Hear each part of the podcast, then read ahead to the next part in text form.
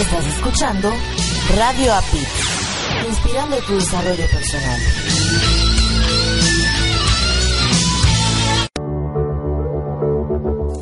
Estás escuchando Latino Radio TV, inspirando tu lado humano.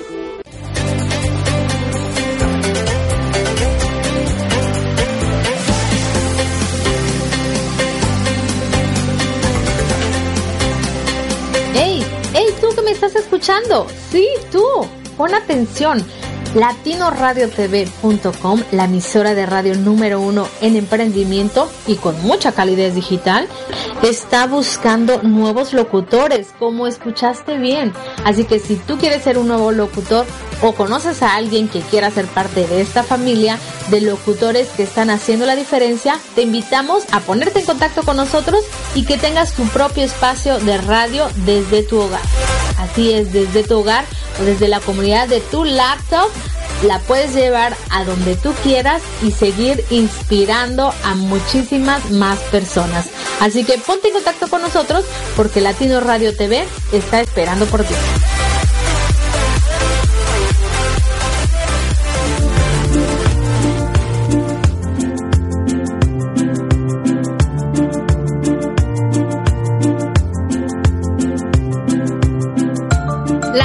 Radio TV, la emisora número uno, 100% humanista. Todos nuestros locutores comparten diariamente contigo información que le aportará valor a tu vida y todo lo hacemos con, mucha, mucha calidez digital pues nuestra misión es generar mejores seres humanos. Te invitamos a escuchar todos nuestros programas y en los intermedios escucha música inspiracional. Todo esto para seguir inspirando tu lado humano. Las 24 horas, los 7 días de la semana, los 365 días del año por www.latinoradiotv.com. Te esperamos. Y no olvides bajar nuestra aplicación latinoradiotv.com.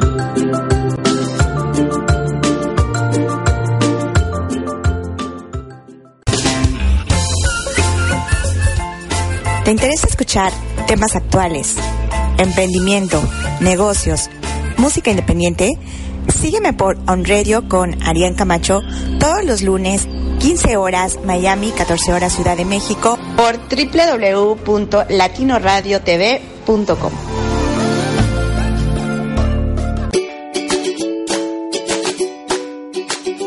Erika Conce y Marco Ontiveros, mientras mejoramos nuestro inglés, te invitamos a escucharnos todos los domingos a las 6.30 de la tarde, hora de Miami, 5.30 de la tarde, hora de México, en nuestro programa Improving It's Fun, where we will be sharing, mainly speaking in English, different things about life. Recuerda, por www.latinoradiotv.com.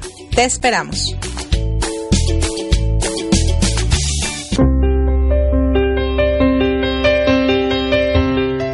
Saber lo que realmente puedes lograr en tu vida y cómo superar cualquier obstáculo conociendo tus emociones? Yo, Raiza López, la voz del sentimiento, los exhorto a escuchar mi programa radial Saber que se puede, todos los miércoles a partir de las 8 pm, hora de Miami, por www.latinoradiotv.com.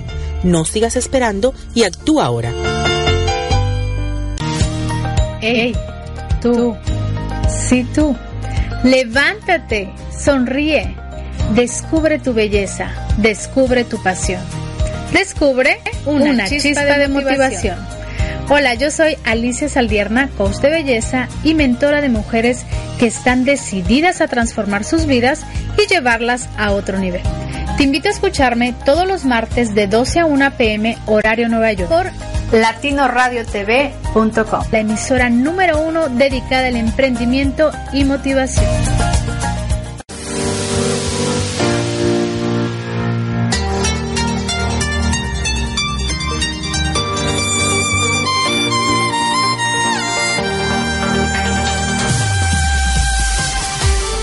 Gracias por acompañarnos a Erika Conce y Marco Antonio y la voz de la alegría en nuestro programa Mi transporte se equivocó de planeta.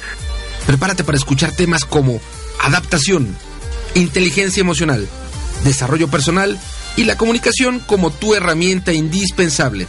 No estás sola, no estás solo. Estamos contigo, así que siéntate, prepárate que aquí inicia. Mi transporte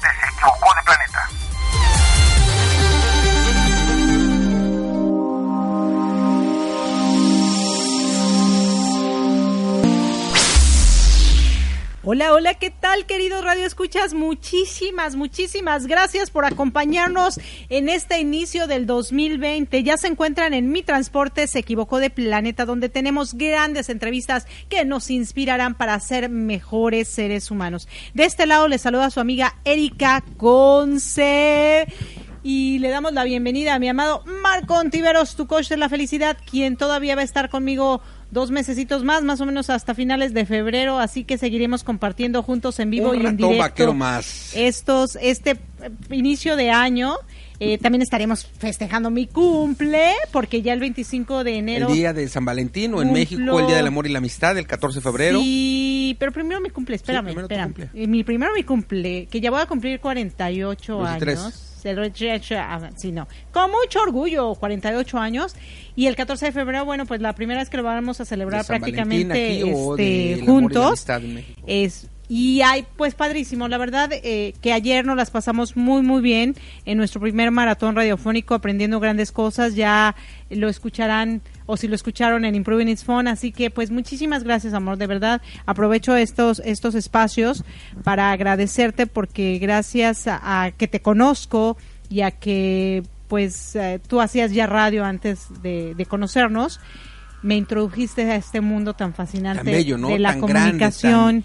Decía no, increíble. Ayer en este en esta cosa bella que el universo nos junta, confabula en favor de nosotros, que eh, anualmente impactamos a medio millón de puntos de contacto, entendiendo un punto de contacto igual a un celular, a una computadora, a una tableta o a un dispositivo que se conecta a, a una estación para escucharnos. Entonces, impactar en positivo a imaginémonos un punto de contacto sería igual a un posible oyente, a una persona.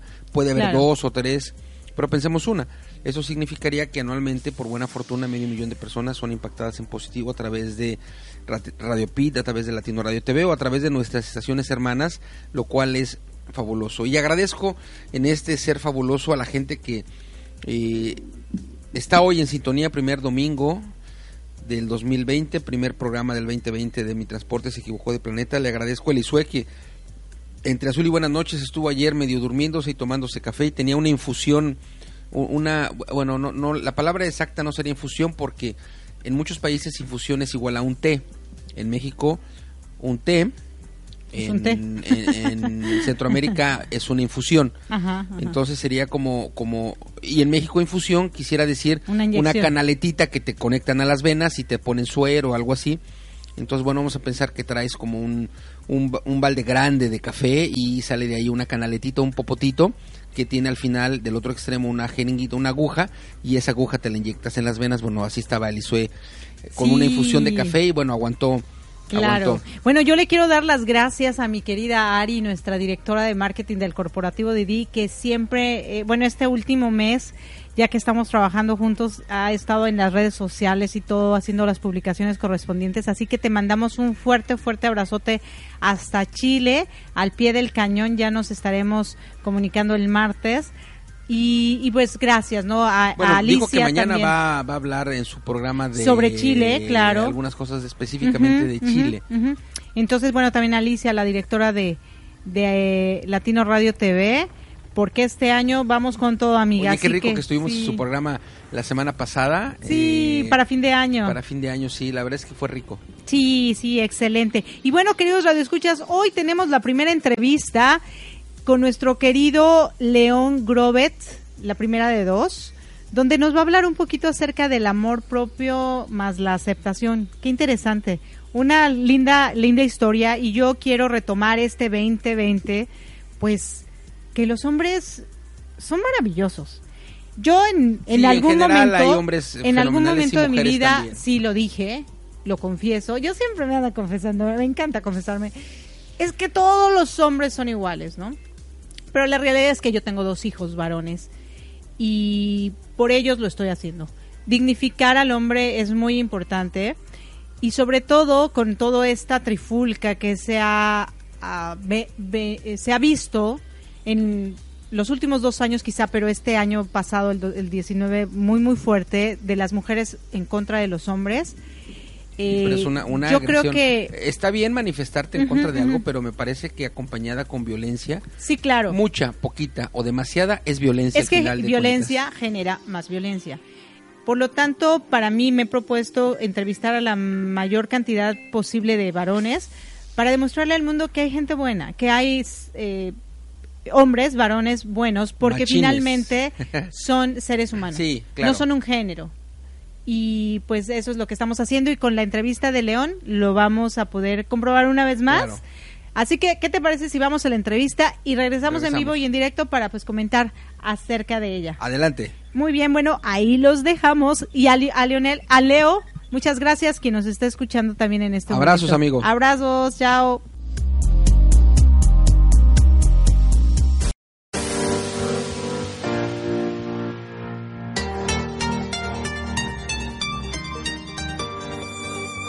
Hola, ¿qué tal? Muy buenas tardes, muy buenos días, muy buenas noches, donde quiera que se encuentren en cualquier lugar de este planeta o del exterior, ya que están en su programa Mi Transporte se equivocó de planeta, donde tenemos grandes entrevistas que nos inspirarán para ser mejores seres humanos. Y de este lado les saluda su amiga Erika Conce.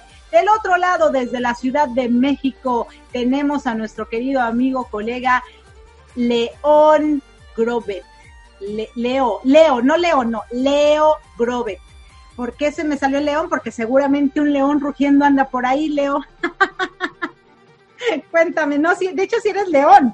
O sea, león, Leo.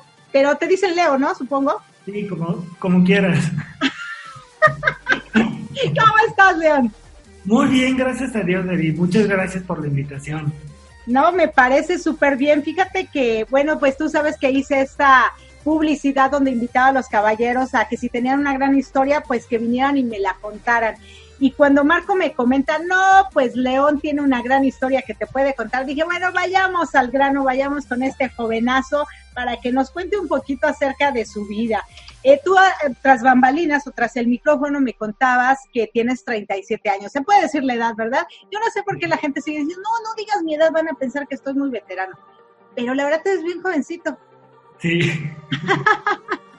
y eso es muy, muy bueno. Así que cuéntame, pasando a otra edad, porque yo te diría, oye, ¿cómo va tu edad ahorita en la juventud, tus 19, tus 20? Pero la realidad es que ya pasaron algunos añitos de esa época. Así que cuéntanos, ¿cómo fueron tus primeros años? ¿Dónde naces? ¿Dónde creces? Tu apellido, bueno, Grobet, ¿de dónde viene?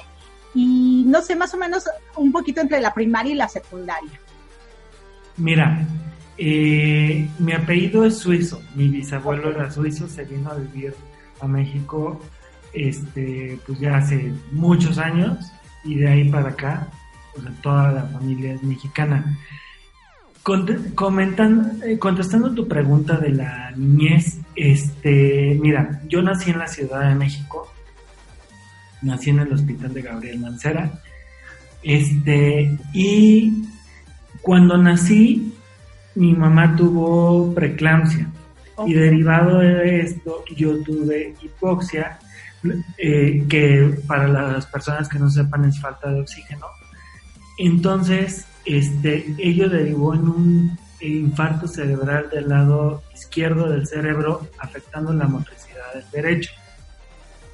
Eh, y cuando tenía, o sea, y por lo mismo, pues desde que era niño, o sea, me la pasé como que mi niñez fue en doctores y hospitales.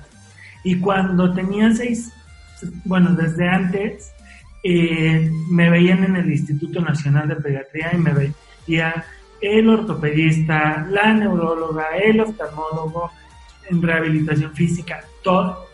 Y la neuróloga le decía a mi mamá que, que por el tema que había pasado de nacimiento, había la posibilidad de tener, de desarrollar epilepsia. Entonces, eh, nosotros, cuando era niño, nos fuimos a vivir a Puebla y en Puebla vivimos seis años.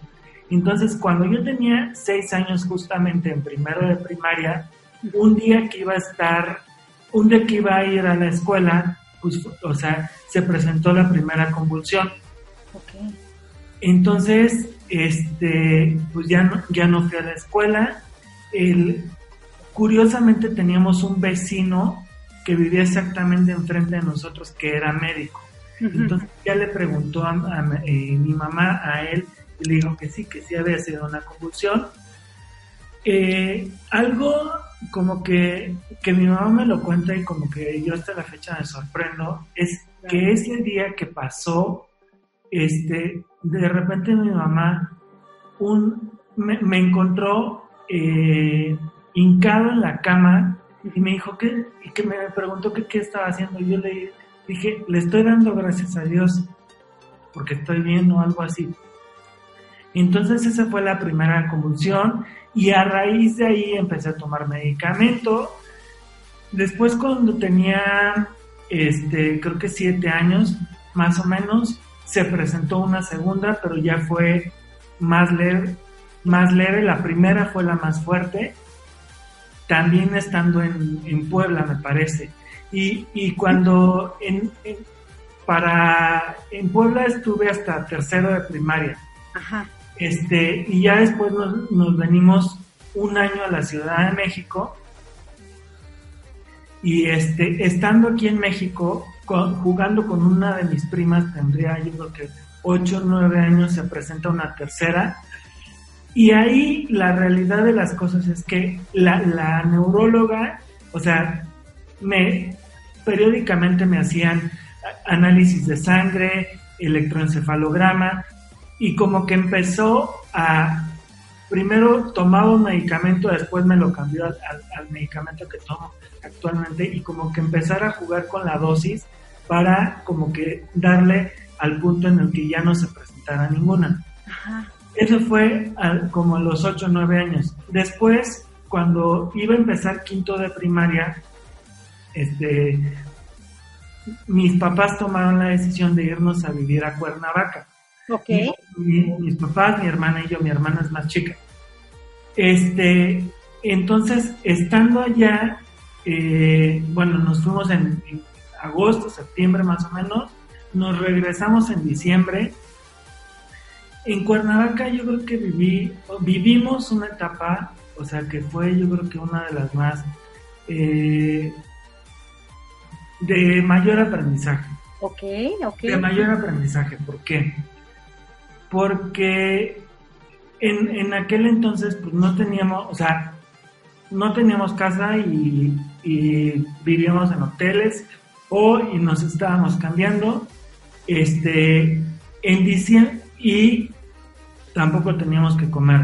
Entonces en diciembre nos regresamos para Navidad y este para la Ciudad de México.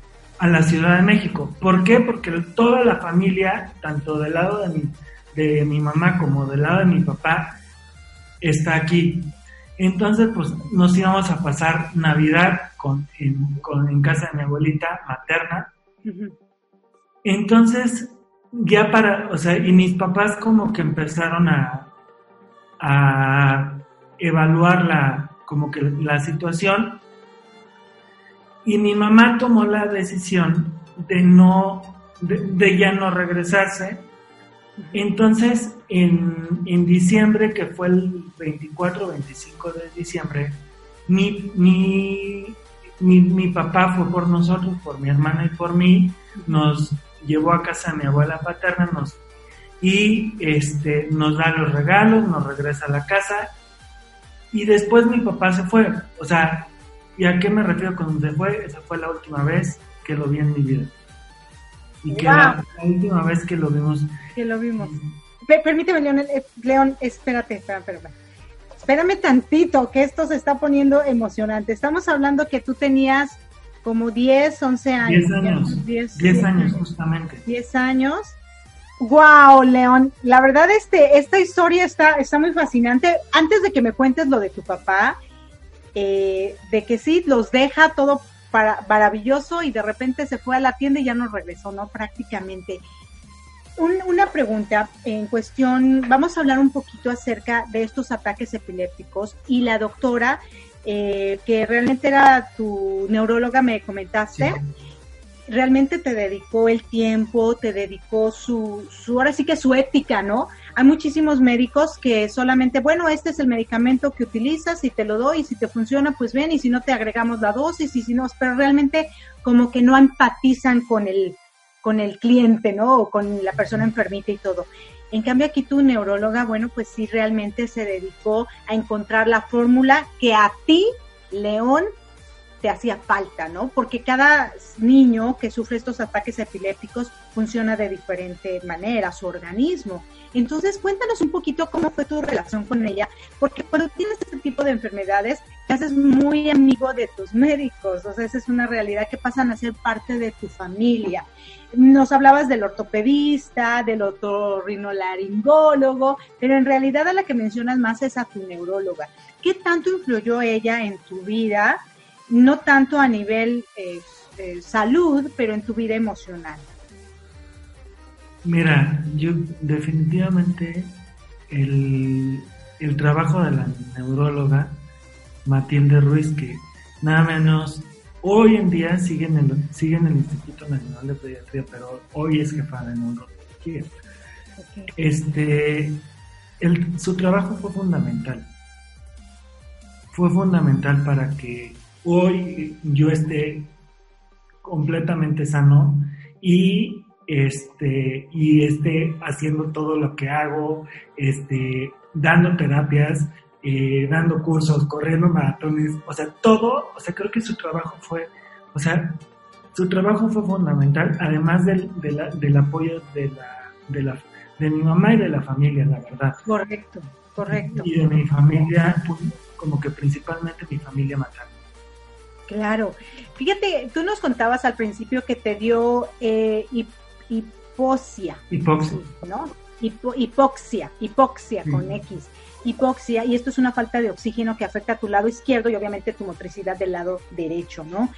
Pero esto obviamente iba a afectar a que te dieran ataques epilépticos y tu vida pues obviamente estuvo en hospitales, en clínicas, con cantidad de personas que no necesariamente pues tienen las mejores prácticas de cariño, ¿no? De amor, porque ven a tanto paciente que ya pierden esa frescura, ¿no? Con, con sus pacientes. Sin embargo, bueno, tú tuviste la fortuna de encontrar esta neuróloga que sí se preocupó por ti como ser humano y el apoyo de tu familia materna que influyó muchísimo. Muchas veces muchas personas dejan todo en manos de Dios, ¿no? Y dicen, no, es que Dios me va a ayudar. Y si bien es cierto que los milagros existen y que Dios es importante, también es importante pues la ciencia, el amor, la familia y también los recursos económicos, porque todo eso implica pues gastos. Tú nos contabas esta parte donde ustedes se fueron a vivieron en la Ciudad de México, luego se fueron a Puebla, luego de Puebla se volvieron a ir a la Ciudad de México y luego decidieron irse a Cuernavaca, pero en Cuernavaca faltan los recursos económicos indispensables para una familia. Por lo que tengo entendido, tú tienes una hermana lo que nos venías contando, una hermana solamente. Sí, solamente. Ok, una hermana, papá, mamá, se van juntos a Cuernavaca, regresan a la Ciudad de México en una Navidad y en esta Navidad, eh, pues están los regalos, está la, llegaron a la, a la casa de la familia materna o paterna. Sí, materna. Materna. Llegan con papá, llegan con mamá, llegan todos en familia, él dice, bueno, voy por los chicles y ya no regresó, ¿no? Prácticamente. Cuéntanos cómo fue para ti eso impactante, porque pues es una situación complicada, ¿no? El no saber, hasta ahorita tú no sabes nada de tu padre. Eh, sí, pero mi papá ya falleció. Pero, sí supiste de él. Lo, aquí lo difícil es, si desapareció y no sabes nunca nada de él, o sea, qué angustia, ¿no? Pero si desapareció y si sabes que simplemente no decidió que no quería regresar, bueno, también complicado. Aparte en una situación, tú eras un pequeño de 10 años, y necesitabas el apoyo tanto emocional como pues tener papá, mamá y físico y, económico. ¿Cómo, ¿Cómo fue esta situación? Porque si bien es cierto que en Cuernavaca no tenían dinero con la falta de padre, pues supongo que ha sido más complicado. Mira, evidentemente sí. Eh, la realidad de las cosas es que mi papá, o sea, en el tiempo que, que estuvo con nosotros, fue, o sea, siempre fue como que muy ausente. O sea, cuando nosotros estábamos en Puebla, pues él no estaba este, y en Cuernavaca tampoco él estaba. O sea, como que de repente iba y venía, pero como que siempre muy, muy ausente. Padre ausente, ok, ok. Entonces, este, cuando pasó lo de mi papá, la realidad de las cosas es que, o sea, como que, como comentaste, por lo mismo que mi, que mi niñez me la pasé entre doctores, entre hospitales, o sea, yo desde niño veía que niños con cáncer o de diferentes casos, porque eso es lo que ves en un hospital. Y de alguna forma como que también como que eso me hizo como que ser más sensible. O sea, sensible al dolor, sensible como que a, a todo. Entonces, este, cuando pasa lo de, mi papá, pues yo, yo, era, yo era un niño muy inseguro. O sea, ¿por qué? Por, por, la, por la discapacidad. Este, porque al final de cuentas era una discapacidad física. Bueno, no era, es una discapacidad Este, pero cuando pasa lo, lo de mi papá, pues como que todavía me hice más inseguro. Entonces, este, prácticamente llegamos a México, yo terminé, gracias a Dios, no, ni mi hermana ni yo perdimos eh, eh, el año, yo terminé quinto de primaria, después eh, cursé sexto y entré a la secundaria. Y en la secundaria, como que también fue como que otra etapa de, de mucho aprendizaje, ¿por qué? Porque no me sabía defender y me bulleaban, pero con todo, mis compañeros. Y, curiosamente, cuando tenía 13 años, que estaba en segundo de secundaria, se presentó la última crisis convulsiva. Y, pero ya fue, o sea, ya me hicieron otro, como que otro cambio de medicamento, otro cambio en la dosis, perdón, y ya, este, llevo ahorita 23 años sin crisis convulsivas. Ay, gracias, gracias a Dios y al medicamento, claro, wow, qué increíble. Oye, y por ejemplo, cuando tú sufriste de este bullying que nos cuentas en la secundaria, eh, ¿tú estabas dentro de la institución cuando te dio este ataque epiléptico? No, estaba en la casa. Ah, estabas en tu casa. ¿Y tus compañeros sabían que tenías esto, esta situación aparte de, tu condición? No, realmente no. Realmente no. Eh, y a pesar de que mis tíos, por ejemplo, me decían, no, pues es que defiéndete y pégales y todo. O sea, y, yo me, o sea, como que sí me defendía, pero pues a final de cuentas como que montón contra uno, pues está cañón.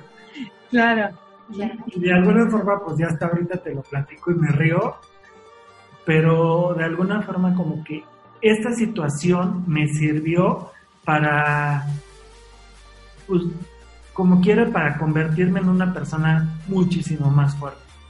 Ok, ok, mira, se dan muchísimos casos donde cuando tú sufres bullying y tienes este tipo de problemas, que tú no eres el más fuerte y no puedes probar y no te puedes defender como las personas, existen los dos extremos, ¿no? El que te hundes y el que acaban contigo y tomas malas decisiones, o el que te fortaleces y dices, no, a mí nadie me va a quebrar. Quebrado ya estoy, no me vas a terminar de quebrar, ¿no? Mm. Y ese fue tu caso. ¿Qué fue lo que hizo que tú reaccionaras de esa manera? Quizá el amor de tu familia, quizá la pérdida de tu padre, quizá la falta, la ausencia de él, quizá tu propia eh, circunstancia. Cuéntanos.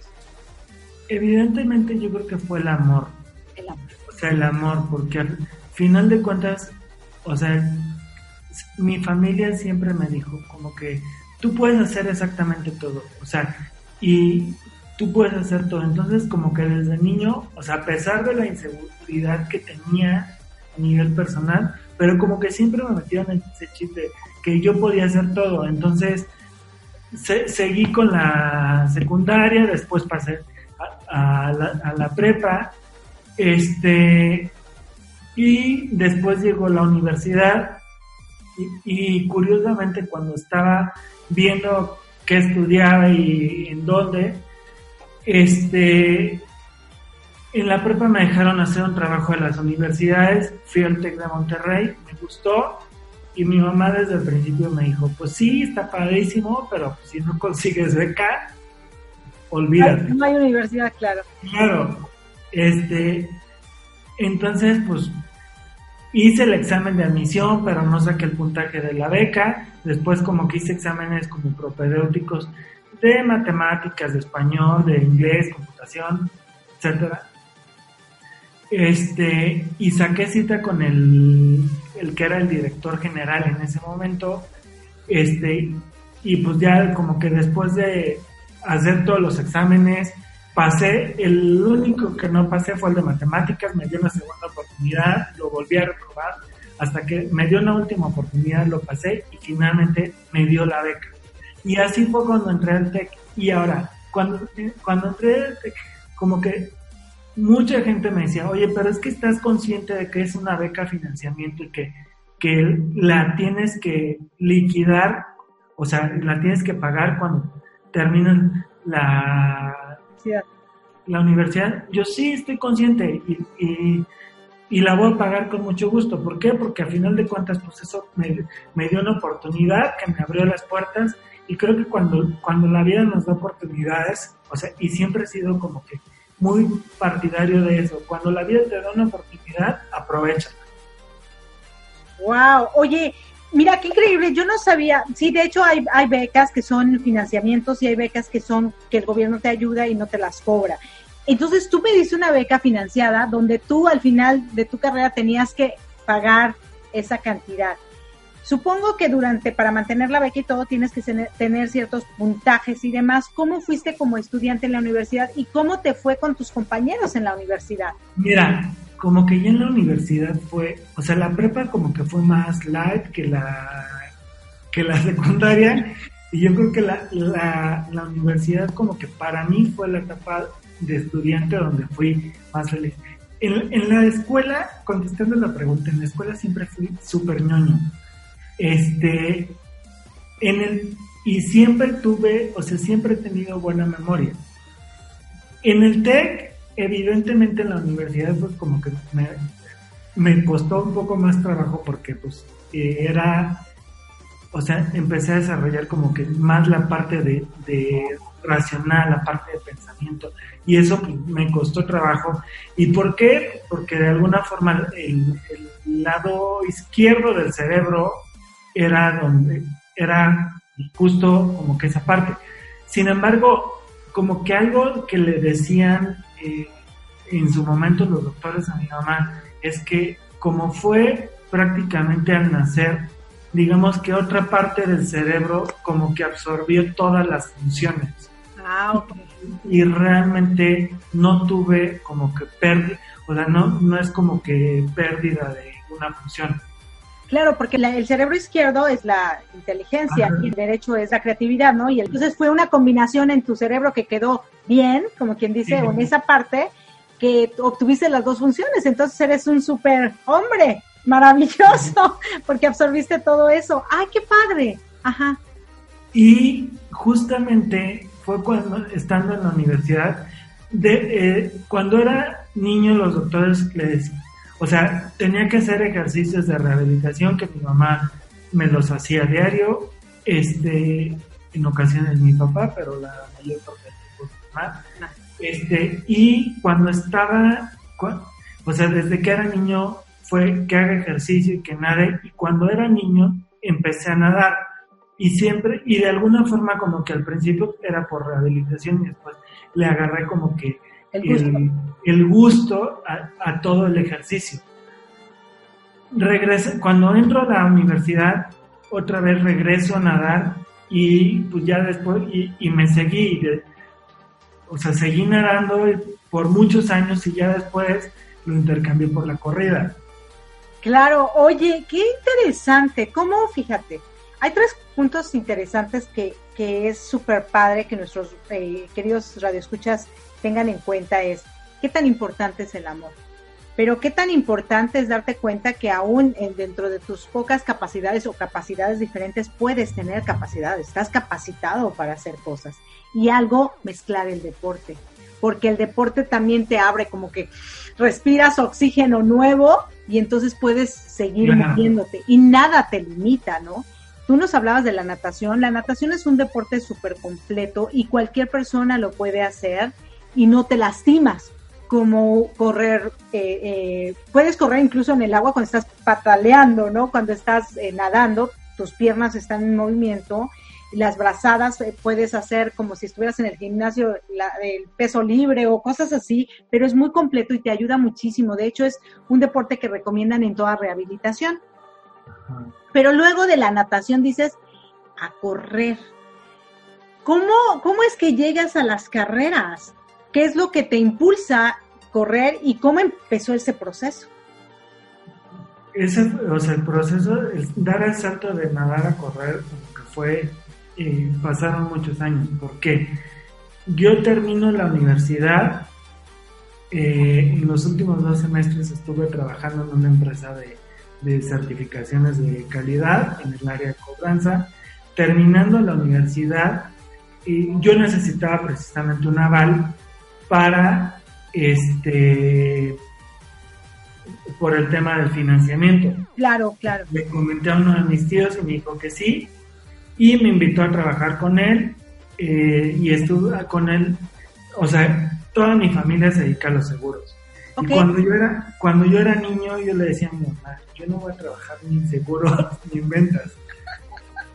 Y pues desde ahí, este, pues a soltar como que el juicio que tenía, estuve trabajando cinco meses, sin embargo, o sea, desde un principio yo le dije a mi que yo iba a seguir buscando y que si me salía otra oportunidad, la iba a tomar. Se me presentó la oportunidad de entrar a trabajar a, Gamesa, a PepsiCo, en, en septiembre del 2006, hace 13 años, este, y la tomé. Entonces empecé a trabajar y todo. Y por ahí del 2008, el que era el vicepresidente de ventas, como que traía a todo el, o sea, como que a todo el equipo corriendo. O sea, en aquel entonces no había relojes GPS, o sea, estaba de moda el, el iPod, el, nano, y le ponías un chip, este, y sincronizabas los kilómetros. Entonces traía a todo el mundo corriendo y yo en aquel entonces seguía nadando y de repente me un, compañero me dice, oye, ¿no quieres correr una carrera de 5 kilómetros? Yo no corría nada, yo, nadaba nada más, pero no corría. Yo pues, órale, da. Entonces yo nadaba entre semana y los sábados. Y recuerdo perfectamente que aquel día este, me dice, ah, no, pues hay que recoger el paquete por el número en Gandhi. Ok, salgo de nadar por ponerte a la una de la tarde y creo que la hora límite era a las dos. O sea, eh, así de, de que no era mi prioridad, así estaba. Llego a recoger el número, me lo dieron, vi que había una playera, una bolsa, y ahí está el número, la dejé en el carro, al día siguiente a la carrera, entonces pues como que ya abrí la bolsa, vi el número, me lo puse y, y tanta no. Y de hecho corrí con unos tenis que tenía que ni siquiera eran tenis. De carrera, claro.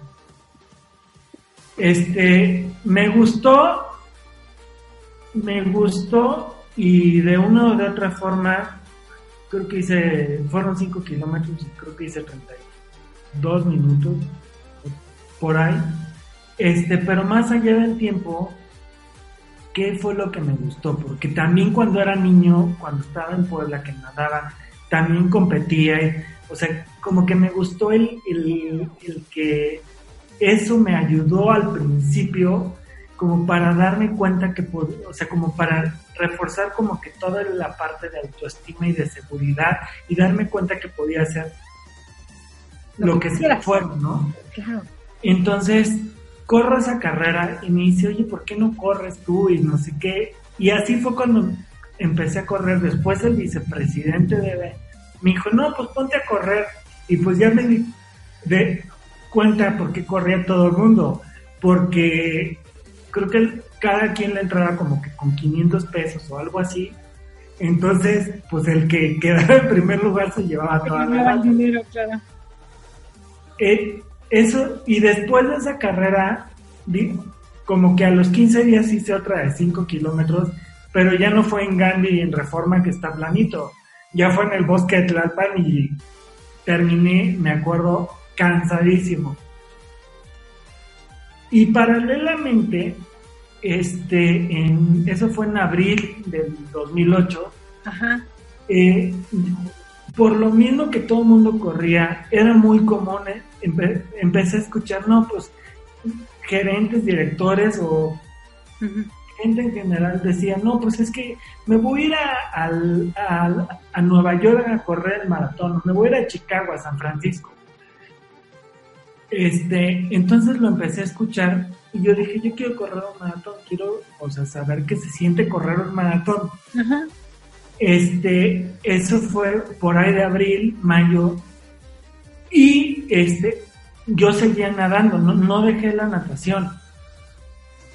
Hasta que llegó un punto en el que un compañero en la natación resultó que corría y le dije, yo el próximo año me voy a ir a Nueva York. ¿Y por qué no a Nueva York? Porque había escuchado que el maratón de Nueva York era de los más famosos, de los más importantes del mundo. Y hasta ahí, ¿no? Y me dice, oye, ¿tienes número? ¿Tienes entrenador? No, pero... Pero yo me, voy a ir. Te presento a mi entrenador. Este, mi entrenador eh, vive en Monterrey, pero viaja cada 15 días a México. Y, y me acuerdo que me dijo, tienes 69 años este, o 68 años. Yo, ah, ok. Este, entonces, pues ya me invitó un sábado al Naucali, fui, este, y resultó, le dije, oye, pues es que yo, dije, estoy empezando, tengo meses corriendo, dije, quiero correr un maratón, pero, pues resulta pues ya, ya había empezado a correr y había consultado al ortopedista y el ortopedista me dijo, tú no puedes correr, tu cuerpo por la discapacidad que tienes no está diseñado anatómicamente para. Yo, ok, me salí y dije, voy a seguir corriendo, voy a correr un alto. Me dijiste, no, pues ahora sí. Sí, o sea, porque de alguna forma eso he tenido siempre, como que cuando algo se me mete a la cabeza, hasta que no, hasta que no lo logro, o sea, me enfoco, lo logro y como que soy, soy muy disciplinado. Entonces, entonces le dije, oye, es, y le dije al, y que es mi entrenador actualmente, le dije, oye, es que quiero correr un maratón, pero pues, o sea, los doctores me dicen esto, por esto, por esto. Y su respuesta fue, vamos a intentarlo. Si no, no pasa nada. Eso fue en agosto de, del 2008. Vamos a intentarlo. Si, si no se puede, no pasa nada. Claro. Resultó que él, él corría eh, y él entrenaba gente por hobby porque y le gustaba como que iniciar a primeros maratonistas. Era un reto para él, ajá. Sí, él cuando tenía 60 años le dio cáncer en el estómago, después iba a correr el maratón de Boston, pero como a los seis meses iba a correr el maratón de Boston y antes corrió otro en, Torreón y pues como que hizo de hacer, por, ponerte un ejemplo, tres horas y media, menos de, hacer unos tiempazos, como que hizo cuatro y medio y como que ya fue su último maratón. Entonces, empezamos a entrenar, resultó que ese fino al siguiente yo iba, yo ya había hecho carreras de 5 y ya había hecho una de 10, inclusive. Ese fin de semana iba a ser una carrera de 15 kilómetros y me dijo, sí la puedes hacer, pero no te vayas con ellos, porque ellos corren más rápido y si no te vas a tronar. Ah, ok, perfecto. Entonces, o sea, empecé a entrenar con él, me empezó a decir cómo, o sea, a distancia y cuando venía a México lo veía y todo. Y al principio él me jalaba. Y cuando lo vi dije, ni de chiste tiene 68 años. Claro, mucho más joven. Pero no, pues sí, o sea, realmente era tragaño. Igual que tú. Sí. La carrera, el deporte, por supuesto. Claro. Entonces, en, en mayo del 2009 empecé hice mi primer medio maratón. Pero pues ya estaba, eh, me inscribí, o sea, porque la entras a un sorteo para el maratón de Nueva York, no quedé en el sorteo, pero este, como Gatorade, que es de PepsiCo, es patrocinador, a través de un contacto de Estados Unidos que me pasaron unos, eh, unos compañeros de trabajo, este fue como, como lo conseguí, como conseguí la entrada. La terminé pagando, pero conseguí la entrada de esa forma. Oye, León, permíteme tantito porque ya se nos está acabando eh, el tiempo de esta primera parte de tu entrevista y pues regresamos con la segunda parte pronto porque está muy bueno esto. Vamos a ver cómo es que llegas a Nueva York. Si llegas, a pesar de que te pusieron trabas, no, no, no, nunca nada se te ha trabado, como bien nos dijiste, se te mete en la cabeza y de ahí no sale hasta que lo logras. Queridos radioescuchas, no se nos despeguen que regresamos en vivo y en directo con Marco Tiveros, tu coche de la felicidad, y Erika Conce están en Mi Transporte, se equivocó de planeta. Gracias, gracias, gracias.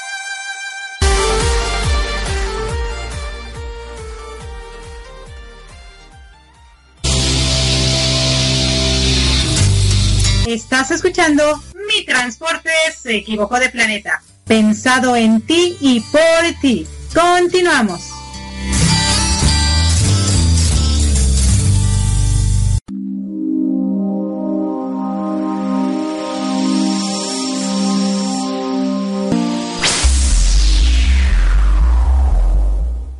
Oye, qué fascinante historia, ¿no?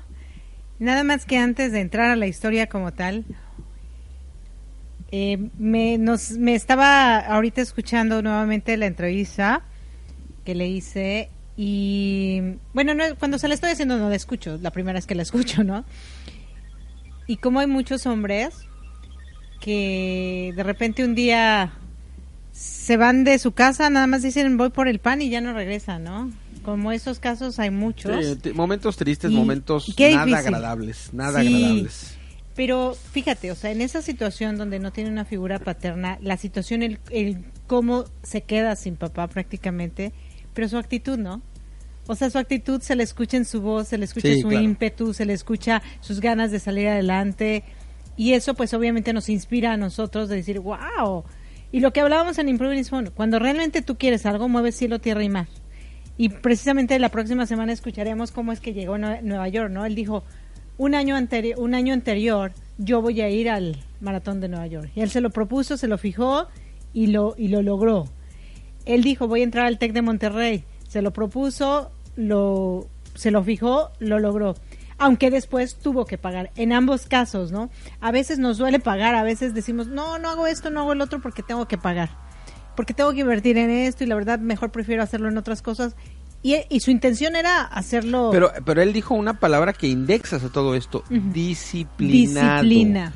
Entonces, eh, podría ser que a lo mejor mi amigo León no escriba sus metas. Sí puede ser, pero está disciplinado. Por lo tanto, si dice voy a hacer alguna cosa y, y, piensa las acciones a llevar a cabo para lograr ese objetivo, lo suma o lo, lo monta en la disciplina que tiene él, por lo que nos dijo y entonces eso es que es lo que te permite ir logrando lo que quieres. Si no, si no tienes disciplina, en el caso de él seguramente si no fuera disciplinado, con toda certeza diría, bueno, yo quiero correr el maratón de, Boston, de Nueva York, de que ya corrió el de, el de Walt Disney y cualquier otro maratón de la Ciudad de México y de eh, los que hay. Pero si no tiene disciplina, seguramente lo hará mucho más distante o lo hubiera hecho mucho más distante en tiempo. O no lo hubiera logrado. Entonces, una palabra clave para lograr lo que te propones, tengas o no una un plan de acción, lo escribas o no es tener disciplina. Sí, creo que creo que eso es una una cosa tenacidad, constancia, son diferentes elementos los que seguramente también mi amigo León tiene de tal manera que cuando se lo propone, por lo que escuchamos, en el momento en el que dice soy muy disciplinado, entonces quiere decir que no necesita tal vez escribir los pasos y demás, pero su interior, su yo interno, le dice, León, aunque no quieras, aunque no te guste, tienes que hacer esto. Esa es la disciplina. Y bueno, lo que nos cuenta al, inicio, ¿no? Él nació, a su madre cuando está embarazada le da preeclampsia y él cuando nace le falta oxígeno y entonces su funcionamiento no es igual al tuyo y al mío. Y sin embargo podríamos decir... Yo creo que es mejor que el mío, ¿no? Y, no, y podríamos decir que él ha logrado muchas... Por ejemplo, tú que eres, tú que eres maratonista, ¿no? Sí, no, yo corrí solo dos maratones, él lleva... Tú, tú tuviste el desprendimiento de retina y bueno, eso te causó que tú hayas cortado De lo- tajo, sí. de tajo lo que tú deseabas hacer. Pero ve, a él, a pesar de las circunstancias, nada lo detuvo, ¿no? Su, su doctor o un doctor le dijo Sí. que no podía correr. Que no podía su correr, ortopedista, su ortopedista. Y, y te acuerdas que ah, lo platicamos en su momento, que a veces, porque tú dijiste, a mí mi doctor me dijo que yo no podía volver a correr, que mi retina y todo, y tú le hiciste caso al doctor. Pero hay muchos necios como León Pero o como el- yo, lo que como a mí el oftalmólogo me dijo es, un- en un inicio, cuando vio mi desprendimiento de retina, me No dijo, puedes. olvídate de correr. Seis meses después, gracias a Dios, mi rehabilitación fue muy buena. Y el mismo doctor. El mismo doctor me dijo, mira, sí puedes regresar a las carreras, pero lo más que puedes correr son 10 kilómetros. O sea, me dijo, por como había eh, terminado de, de sanar mi ojo, me dijo que sí podía regresar, pero la verdad es que eh, durante muchos años, estoy hablando del 2010, que fue mi Mm. operación de desprendimiento, durante muchos años, siete tal vez, porque regresé a correr, yo creo que en el 2017 corrí muy poquito por miedo, hasta que el año pasado, 2019, mayo 2019, definitivamente lo retomé y bueno, es que lo he estado haciendo eh, de manera pero porque ya constante. lo decidiste tú. pero y- sí he decidido correr eh, eh, Cinco o seis kilómetros. sí, sí, la realidad es que sí, porque además me gusta y no es No, y aparte también lo haces pensando, no quiero volverme a lastimar, lo hago no para ir a un maratón, sino para sentirme bien yo y todo. y además ya mi forma de correr es más suave, es más claro, más- pero a lo que voy con León es, él le dijeron, mira, tú por como naciste, pues vas a tener estos problemas y pues no la vas a hacer, prácticamente, ¿no? Le dieron ataques epilépticos y el chiste es que le iban poniendo obstáculos, obstáculos, hasta que se encuentra una persona, su terapista, la que, de la que él habla, y cómo una persona también te puede inspirar, ¿no? Aún siendo un médico y siendo científico, Claro. te puede inspirar a que, bueno, vamos, órale. La ciencia dice que no, pero vamos a irnos por este lado y, y tal vez sí, ¿no? Entonces eso es una es una esperanza. Y cuando hay esperanza, dicen que la esperanza muere al último, ¿verdad?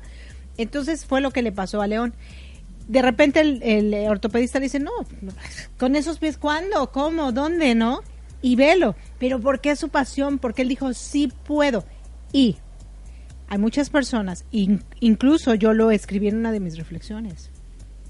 Si algo es tu pasión, muere por ella. O sea, mucha gente quedaría su vida haciendo lo que ama. Claro. Y está bien. Claro. Si te dijeron, mira, si tú te avientas del paracaídas, fulano de tal, te puedes dar un ataque al corazón y ya, chao, adiós. Y realmente es lo que quieres hacer, te vas a aventar.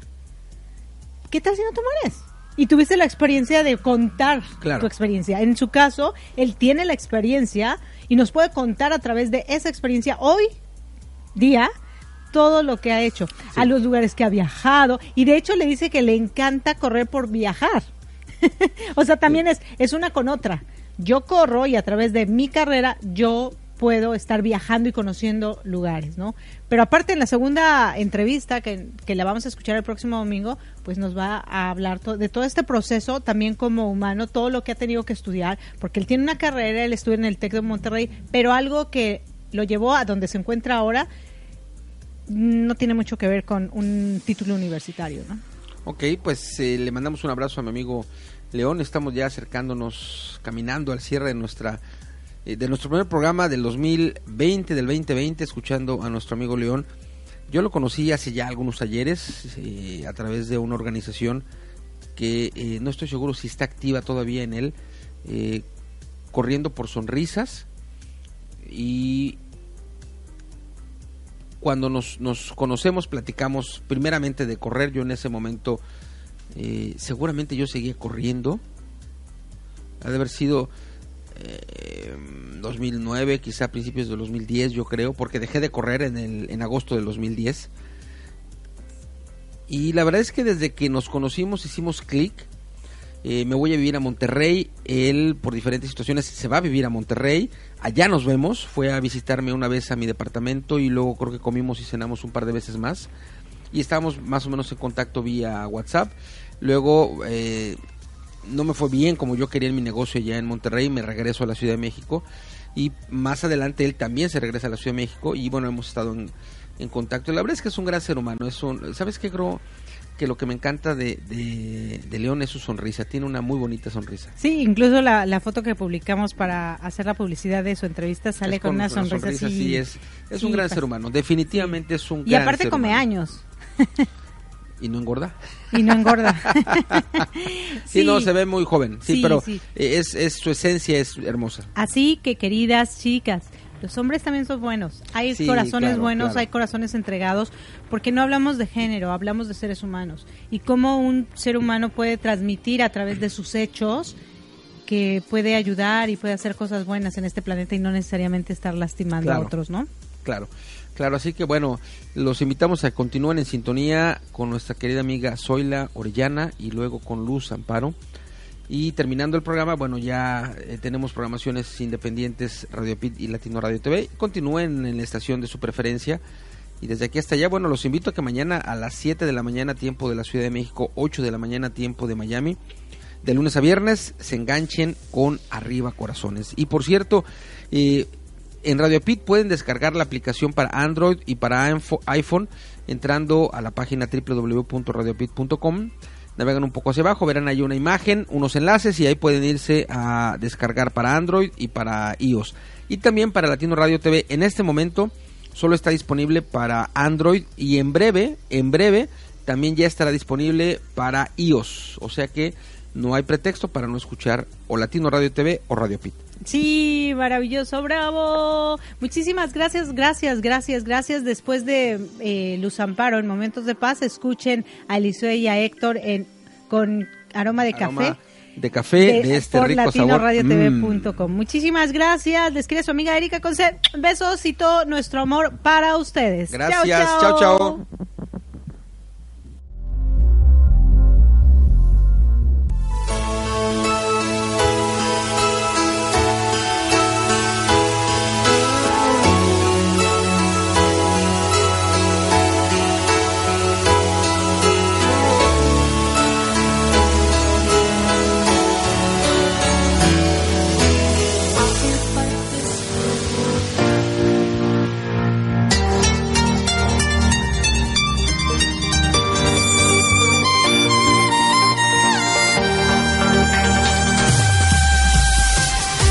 Gracias por acompañarnos a Erika Consey y Marco Antonio La Voz de la Alegría en nuestro programa Mi Transporte se equivocó de planeta.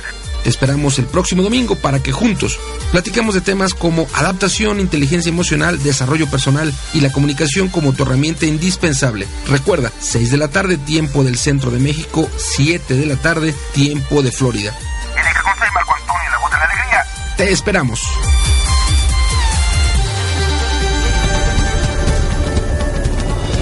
¿Deseas escuchar una estación de radio con una gran variedad de temas de desarrollo personal y profesional, acompañados de valores como armonía, paz, tolerancia, empatía y sobre todo respeto? Nos encontramos en Florida, Estados Unidos, y somos Latino Radio TV, la emisora oficial de la Red Mundial de Locutores.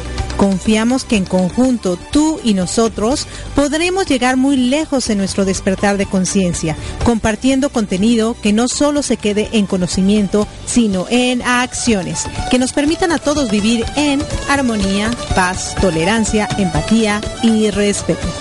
Escúchanos las 24 horas del día, los 7 días de la semana, los 365 días del año, ingresando a www.latinoradiotv.com y caminemos juntos esta fabulosa aventura. Recuerda, latinoradiotv.com, inspirando tu lado humano.